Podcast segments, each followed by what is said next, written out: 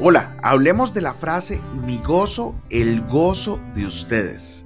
Hoy es 31 de agosto y te saluda el pastor Carlos Ballestero.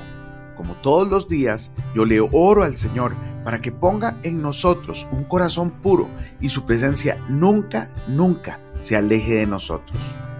En Juan 15:11 Jesús nos dice, estas cosas os he hablado para que mi gozo esté con vosotros y vuestro gozo sea completo. ¿Cuál fue el gozo que experimentó Jesús?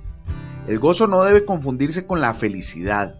De hecho, insultamos a Jesucristo cuando empleamos la palabra felicidad para referirnos a nuestra relación con Él. El gozo de Jesús fue su absoluta rendición y el sacrificio personal por su Padre, el gozo de obedecerlo. Veamos lo que dice Hebreos 12.2.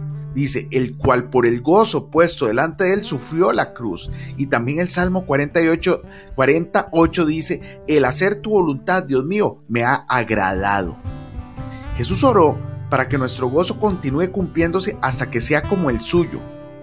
He permitido que Jesucristo ponga su gozo en mí. Vivir una vida plena y rebosante no depende de la salud física ni, ni de las circunstancias, ni siquiera depende de que veamos el éxito en la obra de Dios, sino que está determinada por nuestro perfecto entendimiento de Él y por nuestra comunión con Él, como la que Jesús tuvo con el Padre. Pero lo primero que obstaculiza este gozo es la sutil irritación que surge al pensar demasiado en nuestras propias circunstancias. Jesús dijo, pero las preocupaciones del mundo ahogan la palabra y ésta se vuelve estéril. Antes de que nos demos cuenta ya estamos envueltos en los afanes. Todo lo que Dios ha hecho por nosotros es apenas el comienzo. Él quiere que lleguemos al punto de ser sus testigos y que proclamemos quién es Jesús. Relaciónate correctamente con Dios, encuentra tu gozo y de ti brotarán ríos de agua viva. Sea una fuente a través de la cual Jesucristo vierta su agua viva. Deja de ser hipócrita y orgulloso, consciente solamente de ti mismo. Vive la vida escondida con Cristo en Dios.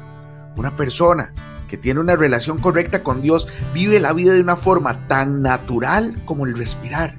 Donde quiera que va, las vidas que han sido de mayor bendición para ti son las vidas de aquellos que no han sido conscientes de haberlo sido. Hoy bendigo tu vida en el nombre de nuestro Señor Jesucristo. Amén y amén.